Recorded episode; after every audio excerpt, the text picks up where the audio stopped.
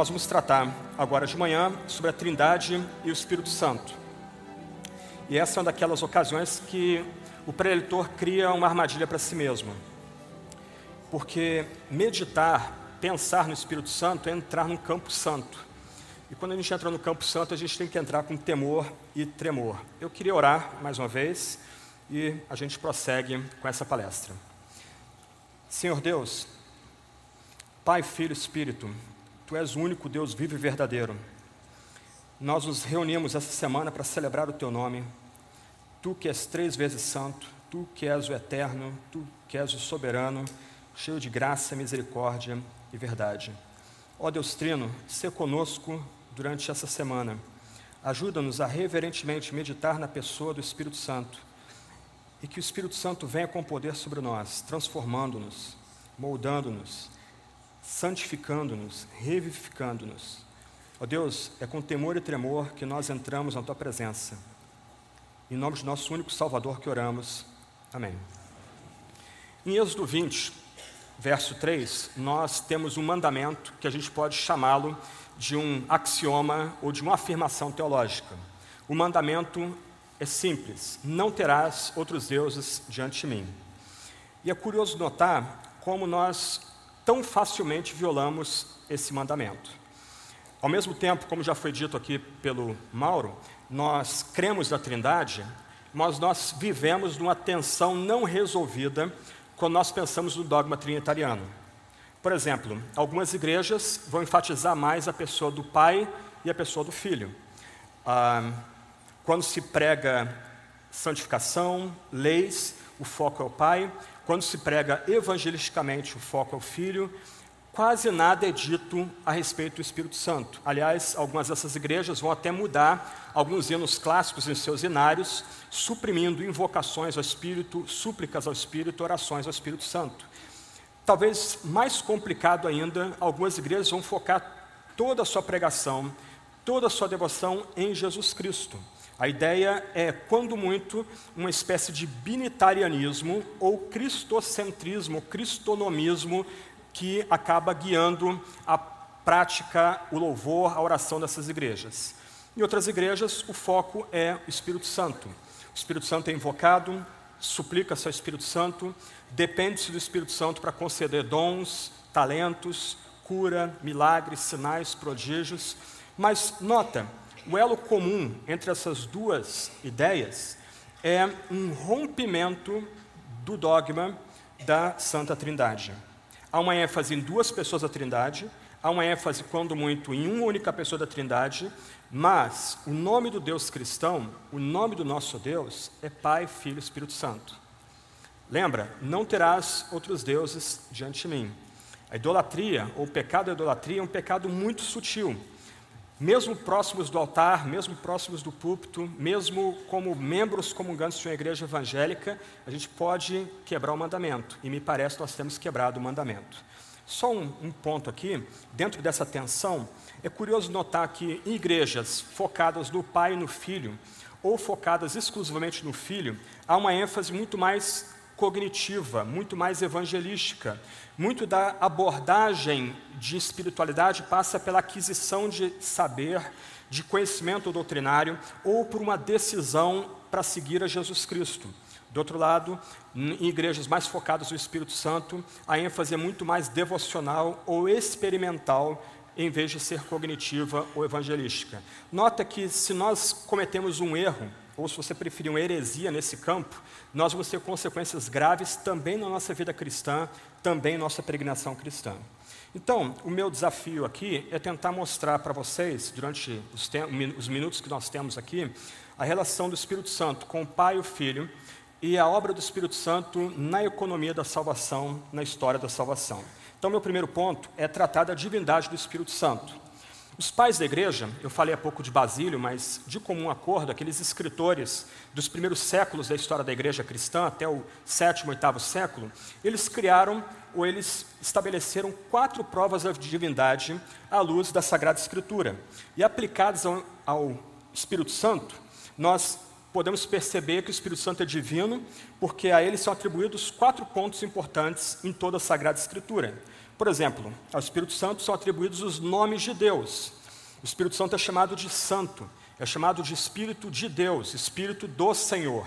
Mesmo no Antigo Testamento, o Espírito é chamado como Espírito de Deus, o Espírito que procede de Deus, o Espírito que procede do Senhor.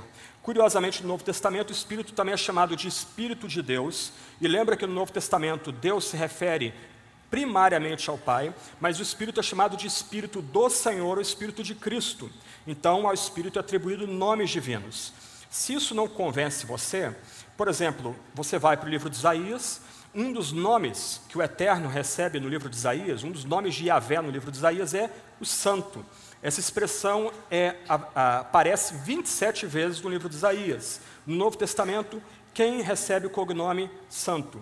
O Espírito que vem da parte do Pai e da parte do Filho. Então, o primeiro ponto aqui, quando nós pensamos na divindade do Espírito Santo, é que o Espírito Santo ele recebe os nomes que ah, o próprio Deus Uno tem, ele compartilha os nomes da única divindade. O Espírito Santo também tem, ou é atribuído ao Espírito Santo, os atributos divinos. E aqui a gente começa a entrar num terreno que deixa alguns de nós desconfortáveis. Nós geralmente pensamos nos atributos de Deus como atributos do Pai. Mas, ah, sendo bem explícito, na doutrina da Trindade, cada pessoa da Trindade compartilha os mesmos atributos. Então, por exemplo, o Novo Testamento diz que o Espírito é o Espírito da glória, o Espírito é o Espírito eterno, ou Espírito que existe desde a eternidade. O Novo Testamento diz que o Espírito é o Espírito da graça, o Espírito da verdade. Em outras palavras, o Espírito Santo compartilha com o Pai e com o Filho os nomes de Deus e compartilha com o Pai e o Filho os atributos da divindade. O Pai, o Filho o Espírito, eles compartilham as mesmas características do ser uno e do ser divino. O Espírito Santo faz as obras que o Pai e o Filho também faz. E aqui a gente toma um susto. Nós estamos acostumados a distinguir as pessoas da Trindade pelas obras que cada uma faz. Mas, num estudo mais aprofundado sobre as pessoas divinas, o que nós descobrimos é que o Espírito é criador, junto com o Pai e também o Filho, o Espírito Santo é salvador, junto com o Pai e com o Filho, e o Espírito Santo é santificador, junto com o Pai e com o Filho. Para usar o antigo dito latino, as obras externas da Trindade são indivisíveis. No final, o Espírito Santo opera as mesmas obras que o Pai e que o, Espírito, que o Filho.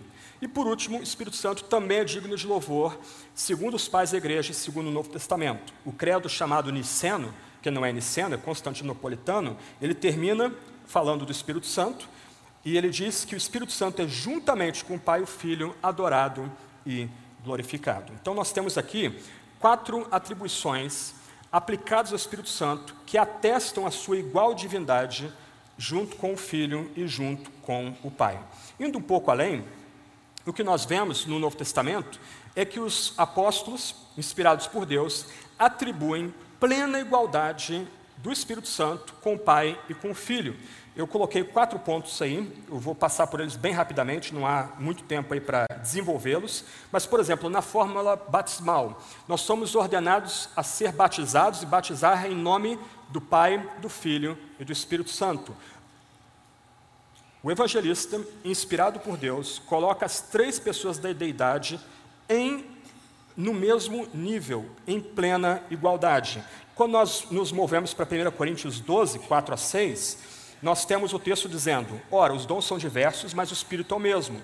E há também diversidade nos serviços, mas o Senhor é o mesmo. E há diversidade nas, nas realizações, mas o mesmo Deus é que opera tudo em todos. Alguns comentaristas vão ah, sugerir que essa, essas três palavrinhas que aparecem em 1 Coríntios 12, Espírito, Senhor e Deus, seriam uma ênfase à divindade do Espírito Santo. Eu entendo que não. Me parece que Paulo aqui, ele usa palavras que são comumente empregadas no Novo Testamento para falar da Trindade, Senhor atribuindo-se a Jesus, Deus ao Pai, e o que o apóstolo Paulo quer mostrar aos crentes em Corinto é que assim como há unidade e diversidade em Deus, uma igreja também deve espelhar unidade, diversidade, diversidade aqui quanto ao uso dos dons espirituais. Mas nota, eu coloquei os textos bíblicos em ordem canônica. Então Mateus coloca a ordem Pai, Filho Espírito. Paulo aqui, e eu creio na inspiração verbal, ele inverte a ordem um pouquinho. Ele coloca aqui o Espírito Santo em primeiro lugar, depois o Senhor Jesus e depois Deus, o Pai. 2 Coríntios 13, 13, nós somos domingo após domingo abençoados no nome trino. E como é o dito da bênção? A graça do Senhor Jesus Cristo, o amor de Deus Pai, a comunhão do Espírito Santo estejam com todos vós. Nota que nessa ordem canônica, Paulo muda a ordem um pouquinho aqui. Ele coloca agora Jesus em primeiro lugar, depois Deus e depois o Espírito Santo. Ah, uma questão que eu vou tocar daqui a pouco é o risco do chamado subordinacionismo, de nós atribuirmos alguma inferioridade ao Filho, especialmente ao Espírito, na eternidade. E aqui eu preciso dizer isso com cuidado, mas alguns pastores, eles querem consertar o texto bíblico. Eles querem impor ao texto bíblico de 2 Coríntios 13, 13 um tipo de ordem que o texto não exige. Eles abençoam a igreja em nome do Pai, do Filho e do Espírito Santo, mas o texto bíblico, também inspirado por Deus, coloca o Filho em primeiro lugar, depois o Pai, depois o Espírito. Daqui a pouco a gente pensa por quê. Filipenses 3,3. Nós adoramos a Deus, por quê?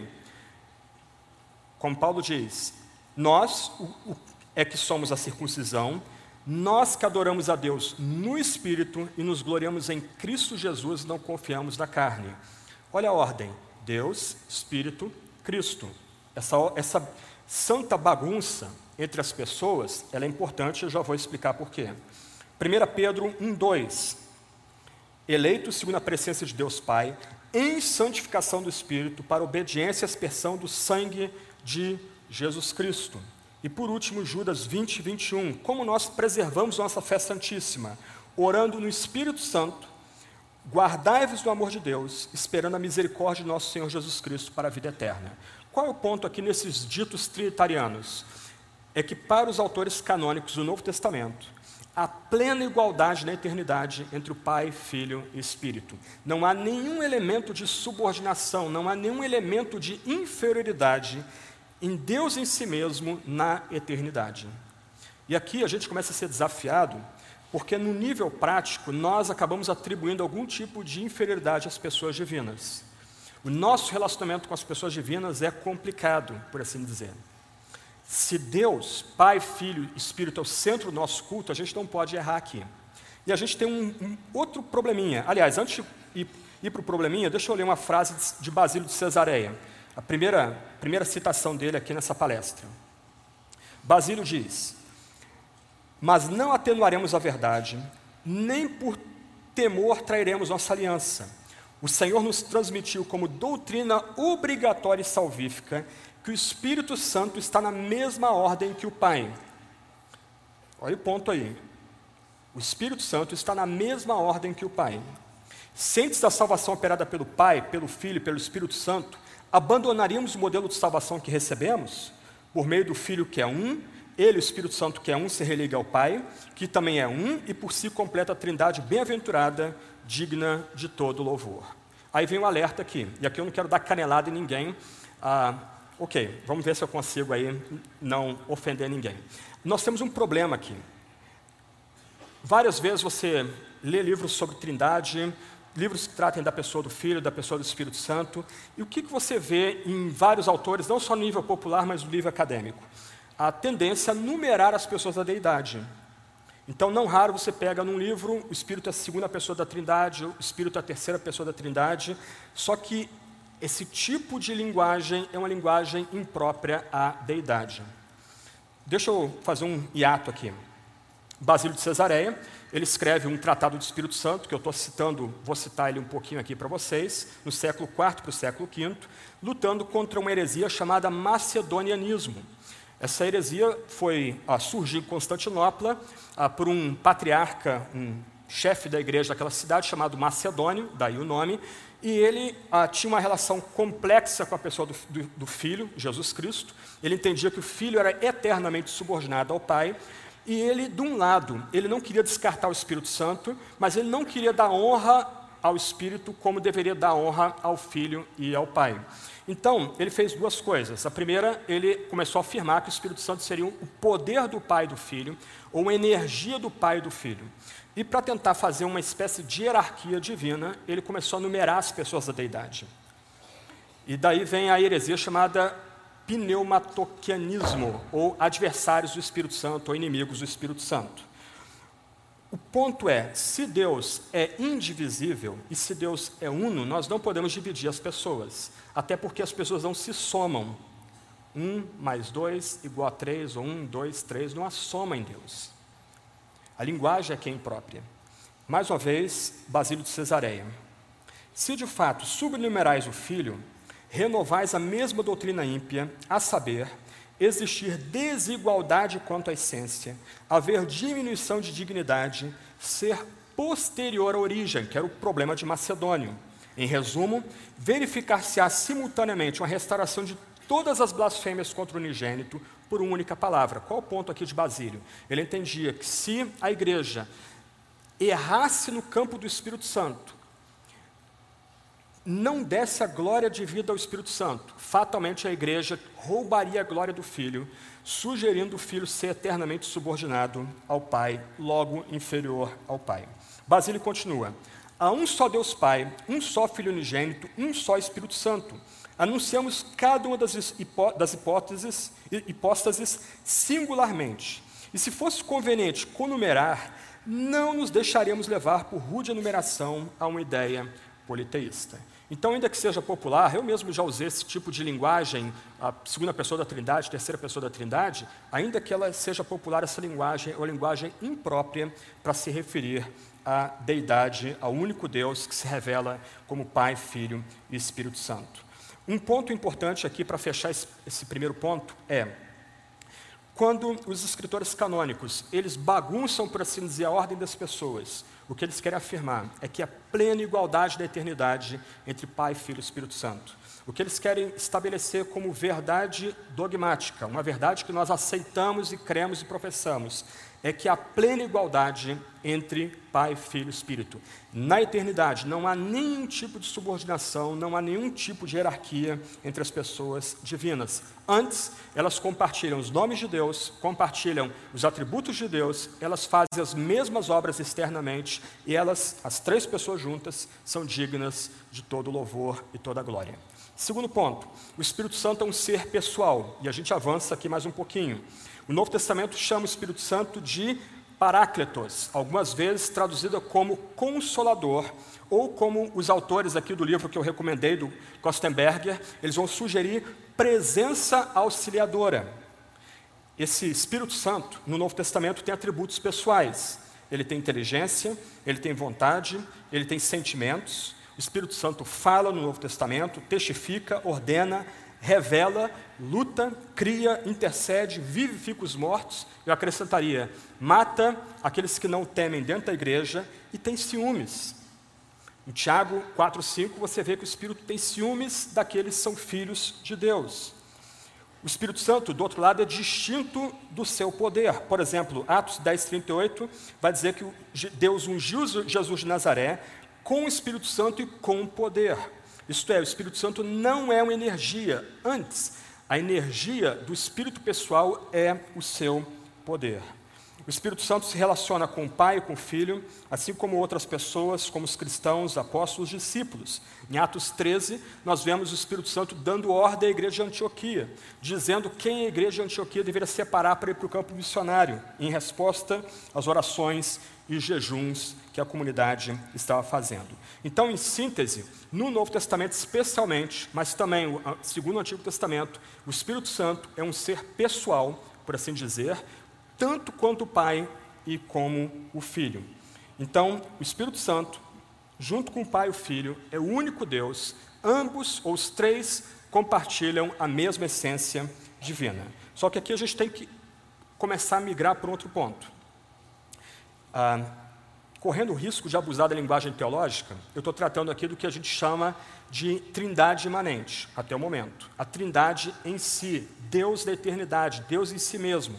Então, na eternidade, o que nós temos é um relacionamento pessoal entre o Pai, o Filho e o Espírito, um relacionamento de amor desde a eternidade entre o Pai, o Filho e o Espírito.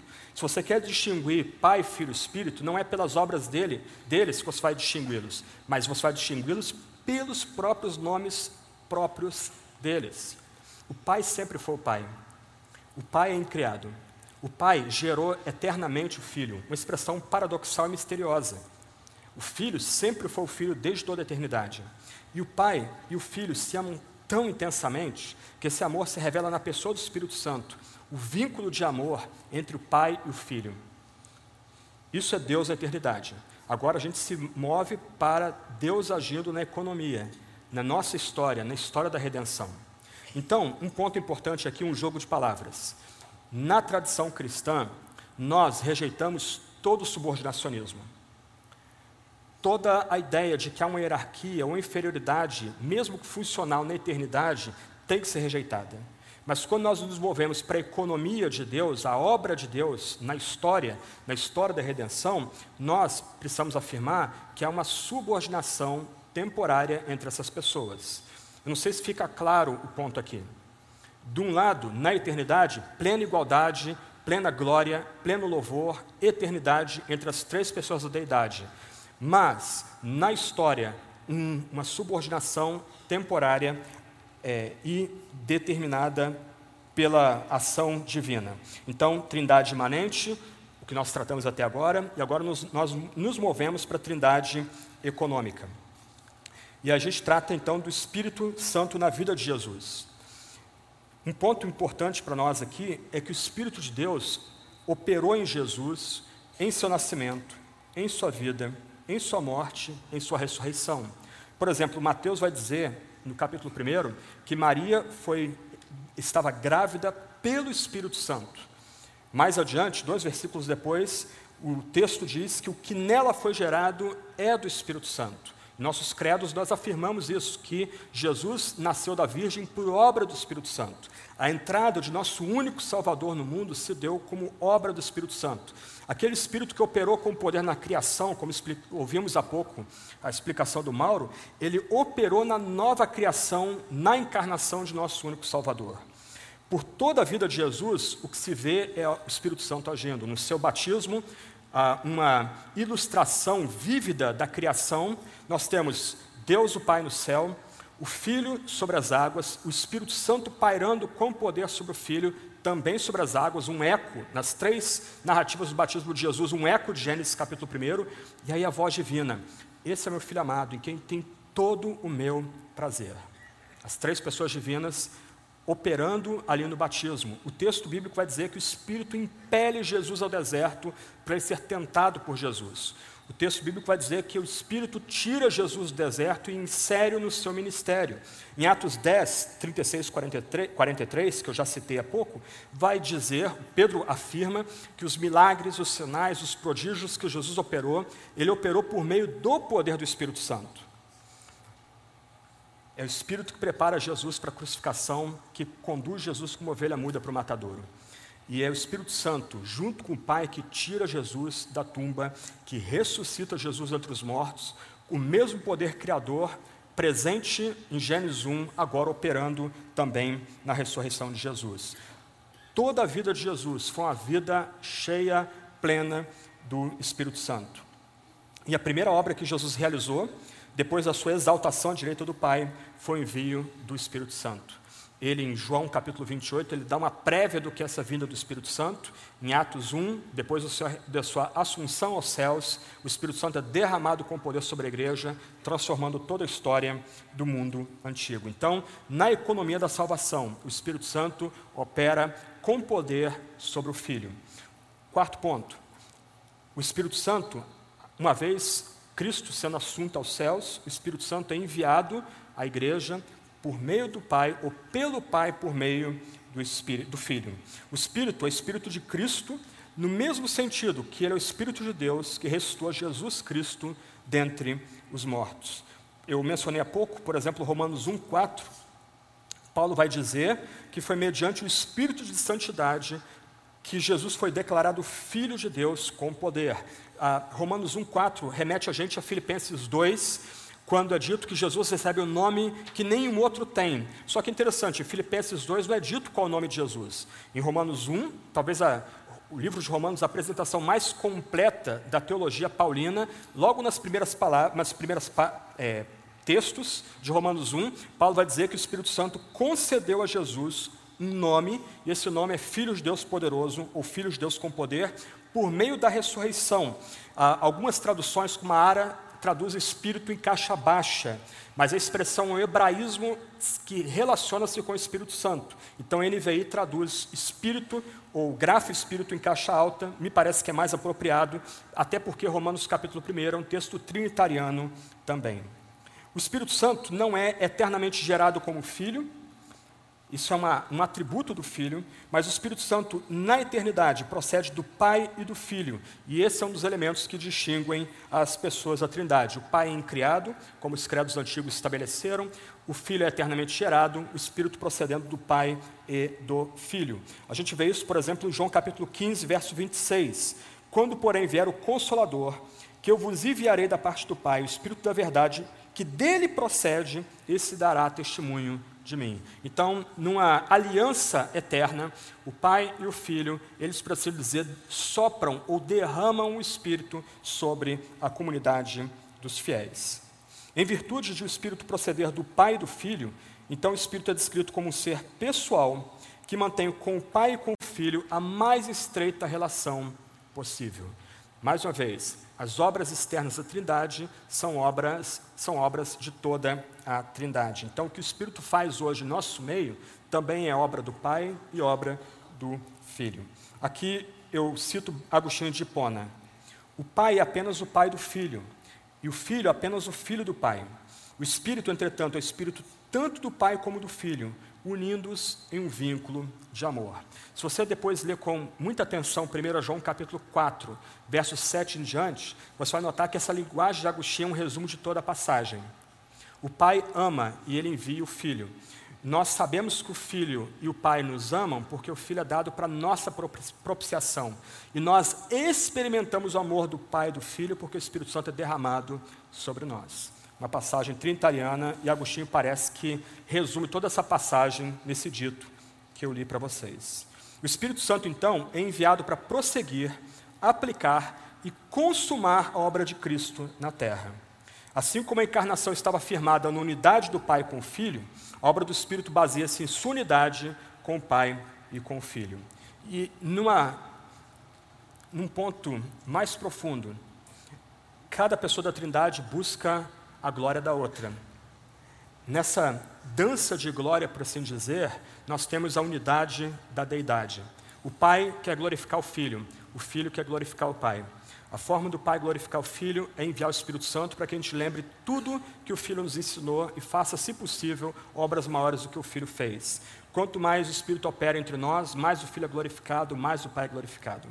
Para aqueles que acham que a primeira pergunta e resposta do catecismo de Westminster é ah, egoísta, né, nós devemos viver toda a nossa vida para a glória de Deus, nós então somos lembrados que ao buscar a glória de Deus, nós imitamos a deidade, nós imitamos o Deus trino da forma mais profunda. Quando nós buscamos a glória de Deus, nós estamos imitando cada pessoa da Trindade buscando a glória da outra, numa dança de amor e numa dança de glória de eternidade a eternidade. Continuando, uma outra citação de Basílio. Atesto a todo aquele que confessa o Cristo, mas renega a Deus, que Cristo em nada o ajudará. Dou testemunho ao que invoca a Deus, mas rejeita o Filho, que sua fé é vã, e ao que recusa aceitar o Espírito, que sua fé no Pai e no Filho é vã, e ao que recusa aceitar o Espírito, que sua fé no Pai e no Filho cairá no vazio. Nem mesmo poderá possuir a fé se não tiver o Espírito. Com efeito, ninguém pode dizer Jesus é Senhor, a não ser no Espírito Santo, Ninguém jamais viu a Deus. O Filho unigênito que está no seio do Pai, esse o deu a conhecer. Acha-se também excluído da verdadeira adoração aquele que renega o Espírito. De fato, é impossível adorar o Filho a não ser no Espírito Santo, nem é possível invocar o Pai a não ser no Espírito da adoção filial. É muito legal que um escritor do quarto, quinto século tenha talvez uma perspectiva muito mais madura do que a gente tem hoje. Parece que os nossos conflitos contra o Espírito Santo enterraram a doutrina num monte de ah, controvérsias e a gente acabou perdendo o básico. E quando a gente dá um salto aí de 15, 16 séculos, parece que o ambiente areja um pouco, apesar do calor que a gente está experimentando aqui nessa manhã. Quinto último ponto, antes de caminhar para algumas observações práticas ou pastorais. O Espírito Santo opera na criação e na salvação. Quanto à criação, o Mauro já tratou disso aqui apropriadamente.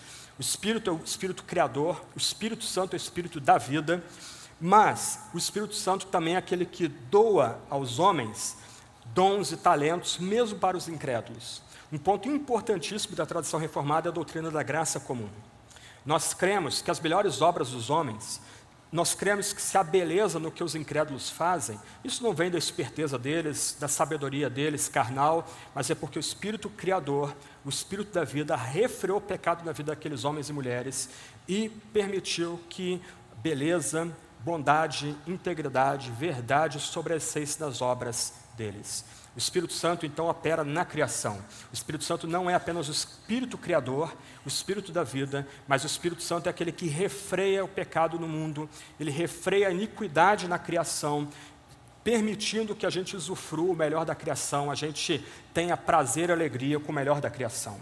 Mas o Espírito Santo é aquele que inspira a Escritura, chama pecadores, aplica os benefícios da salvação aos que creem, justificando, regenerando, santificando e edifica a igreja pelos meios da graça. Em suma, irmãos e irmãs, segundo o Novo Testamento, especialmente o Novo Testamento, toda vida cristã é vida no Espírito. Tudo que fazemos diante do Pai e do Filho, o fazemos por causa do Espírito. Se nós oramos, se nós usamos a linguagem apropriada da oração, Abba, Pai, por causa do Espírito Santo. Aliás, se nós conseguimos nos ajoelhar e orar, é por causa do Espírito Santo. Se isso choca ou escandaliza você, medita depois em Romanos 8.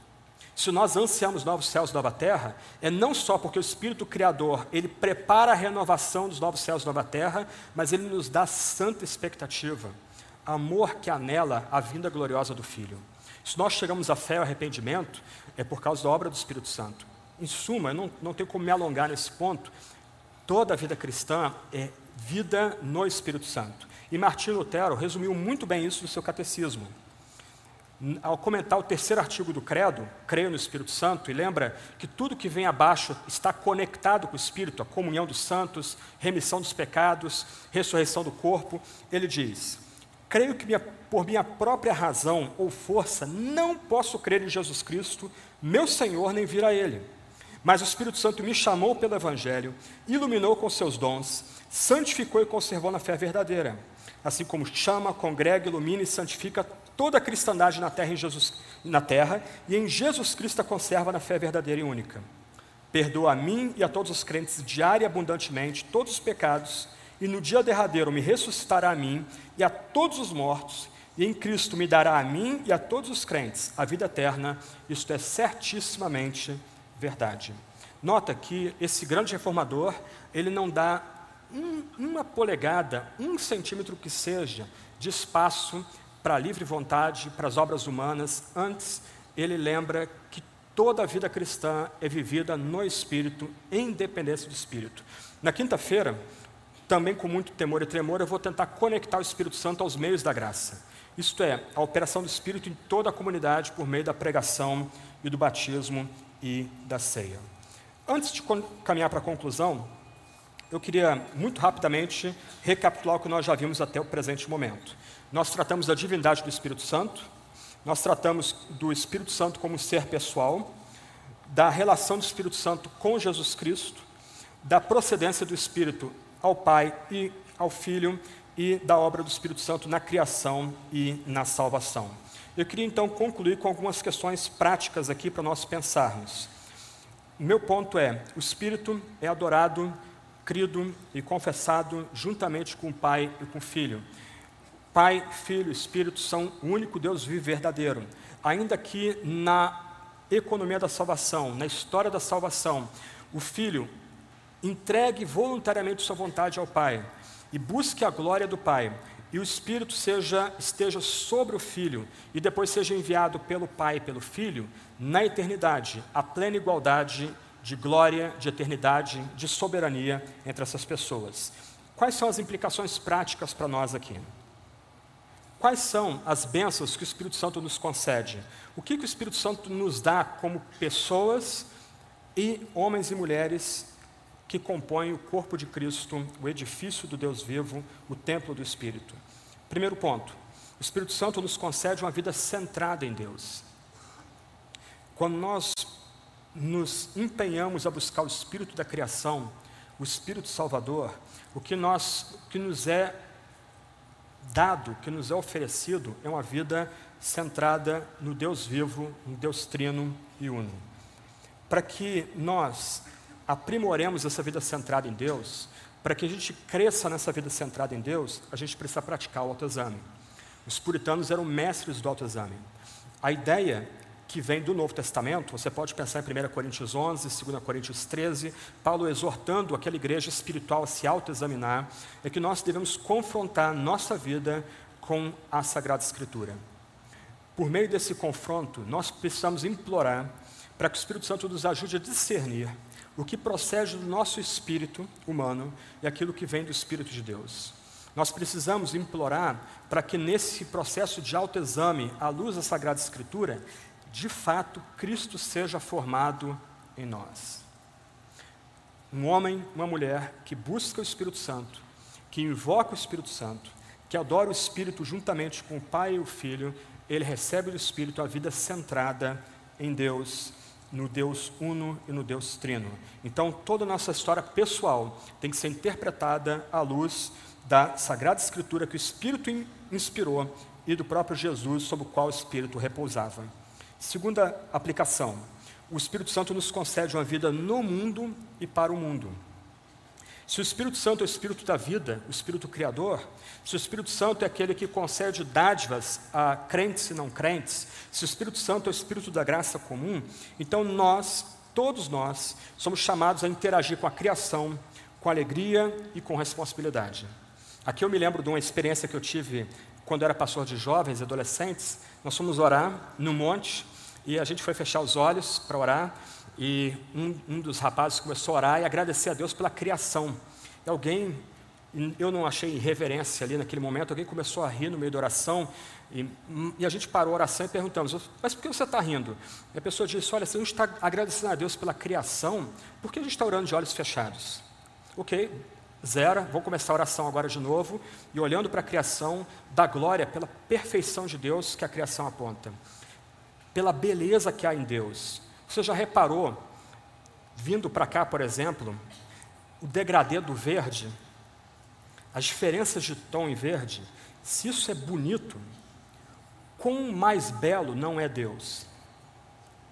Então, homens e mulheres que buscam ser cheios do Espírito, buscam conhecer o Espírito, eles vão ser, vão ganhar liberdade para uma vida no mundo apreciando o melhor da criação, interagindo com a criação com alegria, com responsabilidade, cuidando inclusive da boa criação divina. Mas nós somos chamados a uma vida de abertura para o mundo, mas também no mundo. Em outras palavras, a gente vai ter sensibilidade com o órfão, o fraco, o pobre, a viúva, o estrangeiro, o que sofre violência. O Espírito Santo vai nos dar esse, essa sensibilidade para ajudar aquele que precisa ser ajudado. E você pode aprender isso no livro de Tiago também. O Espírito Santo vai nos levar a ter a Escritura como a espada do Espírito. E essa é uma expressão muito forte de Paulo e muito importante para nós hoje. Não tem como separar o Espírito da palavra. Isso nós vamos trabalhar na quinta-feira. O Espírito age por meio da palavra, que é a sua espada, é a sua ferramenta de ação entre nós. Então, recebendo a Escritura como a espada do Espírito, nós vamos tê-la como nosso, nosso guia para a prática profissional, decisões políticas, relações familiares, sociais. Em outras palavras, por meio da palavra, o Espírito Santo vai governar nossa vida em todas as nossas esferas de relacionamento. E mais, por meio da palavra, ousadamente, nós vamos, vamos nos portar como embaixadores de Deus, de Cristo em Deus, clamando para que o mundo se reconcilie com Deus por meio de Jesus Cristo. Então, o Espírito Santo concede-nos uma vida no mundo e para o mundo. Terceira aplicação: o Espírito Santo opera em nossa vida diária. De um lado, a gente crê que o Espírito Santo opera com poder e miraculosamente em nosso dia a dia. Aqueles que vão ao hospital já devem ter escutado histórias, né, os capelães que trabalham no hospital já devem ter escutado histórias surpreendentes de pessoas desenganadas sendo curadas. E a gente tem que atribuir isso a uma obra de Deus por meio do Espírito Santo. Mas se o Espírito Santo opera por meio da sua graça comum, esse Espírito que cria, liberta, reconcilia e renova, a gente também tem que aprender a ver a obra do Espírito Santo naquilo que é comum e habitual, independente de quem seja. Se o Espírito Santo refreia pecado e iniquidade entre homens e mulheres incrédulos, se o Espírito Santo preserva beleza, verdade, a integridade entre homens incrédulos, a gente recebe um remédio e aquele remédio cura a gente, a gente dá glória a Deus, porque Deus usou a inteligência, mesmo caída, para trazer cura para nós. Se nós somos salvos, ou aliviados, ou apoiados por incrédulos, a gente agradece ao incrédulo, mas a gente lembra que o Espírito Santo, o Espírito da vida, o Espírito Criador, operou por meio daquela pessoa. Qual é o ponto? O ponto aqui, como o Mauro já ah, levantou na palestra dele, o Espírito ele é onipresente. E esse Espírito onipresente também é onipotente, ele tem poder para usar toda a criação para a glória dele, a glória de Deus e preparando-nos para a restauração e renovação de toda a criação no último dia. E aí, mais uma aplicação: o Espírito Santo nos concede uma vida de resistência e esperança. Irmãos, essa vida é campo de batalha. Essa vida aqui é um vale, do, a vale da sombra da morte. Essa vida aqui é o lugar onde nós caminhamos por meio de lágrimas. Para parafrasear C.S. Lewis, isso aqui, essa vida não é hotel. Se essa vida fosse um hotel, a gente reclamaria do serviço. E tem muito cristão reclamando do serviço. Essa vida aqui é campo de batalha. Se essa vida é campo de batalha, se essa vida é lugar de marcas e dores e cicatrizes, nós esperamos libertação. Como diz Paulo, nós esperamos o tempo que a criação será redimida. Nós esperamos a redenção do nosso corpo. E aqui tem algo muito bonito na teologia bíblica. O Espírito Santo, que criou céus e terra junto com o Pai e o Filho, o Espírito Santo que preserva verdade, beleza e integridade na criação, mesmo a criação vendida, escravizada ao pecado. Esse Espírito Santo congrega a igreja, justifica os crentes, regenera os crentes, santifica esses crentes, prepara esses crentes para a ressurreição do corpo e para a glória eterna. Esse Espírito dá o anseio pela vinda gloriosa de Cristo. Esse mesmo Espírito prepara a parousia, prepara a vinda gloriosa de Jesus. Toda vida é vida no Espírito. Toda vida cristã é vida no Espírito. Mas mais do que isso, enquanto nós lutamos nesse mundo de peregrinação, nós recebemos força, poder, nós recebemos confiança de que a última palavra não foi dada. Ela será dada em Jesus Cristo quando ele voltar em triunfo, cavalgando, tendo na sua coxa gravado o Rei dos Reis e Senhor dos Senhores. E ele virá pelo poder do Espírito Santo. Então, para lembrar de um puritano que foi ah, executado no século XVII, James Henwick, a gente precisa lembrar que ainda que a gente caia, a nossa causa já triunfou, já é vitoriosa, e o Espírito Santo prepara e participa dessa vitória. Mais uma aplicação, a penúltima. O Espírito Santo nos introduz numa vida em comum. Uh, um fenômeno da atualidade é o crescimento daqueles chamados sem igreja ou desigrejados. Uh, cada vez mais pessoas desconectadas da vida eclesiástica, e eu tenho algo a falar sobre isso na quinta-feira à noite, quando for tratado do Espírito Santo da, das ordenanças e dos meios da graça. Mas o Espírito Santo age na comunidade de fé. Nós somos o edifício Deus vivo, nós somos o templo do Espírito, nós somos o corpo de Cristo todas imagens que comunicam a vida em comunidade, a vida de todo homem, toda mulher de fé juntos. E aqui a gente tem algumas questões muito interessantes. Jesus envia o Espírito para congregar uma santa comunidade. Tem gente que não gosta da igreja.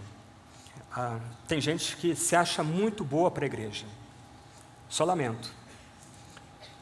É difícil estar dentro da igreja? Sim, mas é muito pior do que estar lá fora. Como o pastor da igreja que eu frequento disse num sermão, alguém vai dizer, ah, não quero estar com hipócritas. Ok, bem-vindo, ajunte-se a nós. O ponto é, todos somos pecadores. Todos transgredimos a lei momento após momento, mesmo como cristãos. Todos temos nossos pontos cegos. Como a gente persevera na vida cristã sem o apoio de irmãos e irmãs?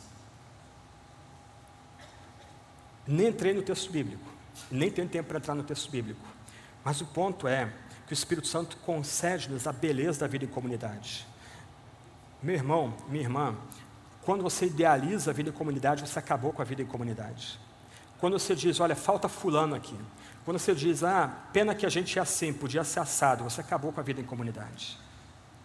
Você está sendo ingrato com o que o Espírito Santo fez e faz, congregando gente tão diferente, homens, mulheres, negros e brancos, pobres e ricos, letrados e letrados, e colocando-os todos juntos.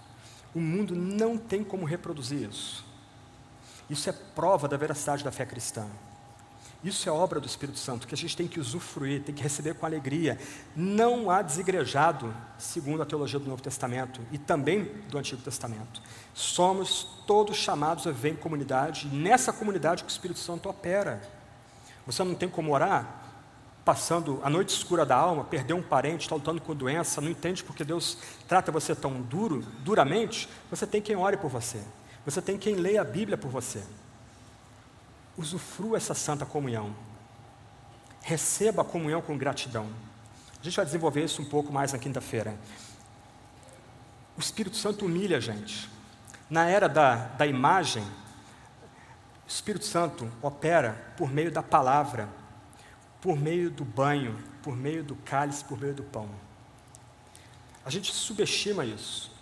A gente corre atrás idolatricamente do último modelo de crescimento da igreja, mas a gente esquece que a palavra, o banho, o cálice e o pão não só são meios de graça, mas são os meios pelos quais o Espírito Santo vem à igreja, edifica a igreja e faz a igreja crescer.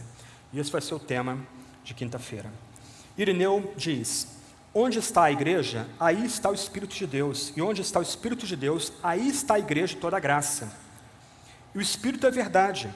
Por isso os que se afastam dele e não se alimentam para a vida aos seios da mãe, a igreja, não recebem nada da fonte puríssima que procede do corpo de Cristo. A igreja tem problemas? Tem. Mas a igreja é o locus, é aquele lugar onde o Espírito opera primordialmente e onde nós somos chamados a estar. Eu tenho muita pouca paciência com livros que só fazem criticar a igreja. Eu passo longe desse tipo de literatura. É fácil criticar a igreja. Você lê os jornais, você mais tem de sociólogos, filósofos, ideólogos é crítica à igreja católica, à igreja evangélica, à igreja protestante, e muitas críticas disfarçadas, ou melhor, a preconceito disfarçado de crítica aparentemente intelectual. Que a gente ame a igreja, como lugar onde o Espírito opera. Que a gente tenha prazer no santo ajuntamento, que é a igreja onde o Espírito opera. E última conclusão, voltando ao começo. Êxodo 20 lembra que nós não devemos ter outros deuses diante de nós. Um credo antigo, credo de Atanásio, faz uma afirmação muito forte sobre o dogma da Trindade. Você vai ver que vai aparecer a palavra católica aí. Católica significa igreja de todos para todos a igreja que se espalha em todo canto da terra. Olha o que diz o credo. A fé católica consiste em venerar um só Deus da Trindade e a Trindade na unidade, sem confundir as pessoas e sem dividir a substância, pois um é a pessoa do Pai, outra do Filho, outra do Espírito Santo, mas uma só é a divindade do Pai, do Filho e do Espírito Santo, igual à glória, coeterna à majestade. E nessa Trindade, nada anterior ou posterior, nada maior ou menor, porém todas as três pessoas são coeternas e iguais entre si, de modo que em tudo, conforme já ficou dito acima, deve ser venerada a trindade da unidade e a unidade na trindade. Presta atenção agora. Portanto, quem quer salvar-se deve pensar assim a respeito da trindade. Gente, isso aqui não é brincadeira. Nós somos chamados a confessar nossa fé, aqui agora, com garra, com paixão. Talvez você não tenha talvez você não consiga explicar o dogma com refinamento, com profundidade. Eu me aproximo do, da Trindade de Agostinho e fico humilhado. Ele levou 15 anos escrevendo aquela obra. o que eu faço aqui é uma gotinha d'água perto que Agostinho de Hipona fez lá no século IV e V. Mas nós não temos o direito de errar nesse ponto aqui. Nós adoramos a unidade na Trindade e adoramos a Trindade na unidade. O Deus Yahvé tem nome agora: Pai, Filho Espírito Santo. Esse é o nosso nome, o nome do nosso Deus. Nós somos batizados e abençoados nesse nome santo: Pai, Filho Espírito. Portanto, quem quer salvar-se deve pensar assim a respeito da Trindade. Portanto, a gente tem que reaprender a cantar. E eu queria pular para o último slide. Vou pular uma citação, é legal, mas o meu tempo já estourou. É um hino antigo que a gente faria bem em reatualizá-lo e cantá-lo de novo. Pode colocar aí? Último slide aí. Obrigado. Nos debates de Basílio com os macedonianos, esse hino era pedra de toque. Quem não conseguisse cantar esse hino não era reputado como cristão. Glória ao Pai, ao Filho e ao Espírito Santo, assim como era no princípio, agora e sempre, pelos séculos dos séculos. Amém. Que Deus nos ajude a depender do Espírito, o Espírito que é um, junto com o Pai e com o Filho. Vamos orar mais uma vez, depois Tiago está com a palavra. Deus Trindade, Pai, Filho e Espírito, nós nos colocamos diante da Tua face. Tu deste a Tua palavra, o Teu Espírito soprou a Tua palavra. A Tua palavra é inspirada, é veraz, ele é digno de toda confiança. A Tua palavra guia a nossa vida, guia nossas crenças. Deus, ó Deus, Deus Pai, Filho, Espírito, ajuda-nos a ser submissos, a sermos submissos à tua palavra. Deus, que nossa fé, que nossa confiança seja calcada em ti, como tu mesmo se revela em tua palavra. Deus, ajuda-nos a lançar diante fora de nós toda idolatria, todo pensamento pequeno, todo pensamento medíocre a respeito de quem tu és. Ó Deus, santo, cheio de glória, de graça, Deus soberano, uno e trino, se conosco, aqui e agora. Deus, dá-nos nova oportunidade para buscar a tua bênção, a tua graça, no tempo presente. Porque, ó Pai, oramos no Espírito a Ti, em nome de nosso único Salvador Jesus. Amém.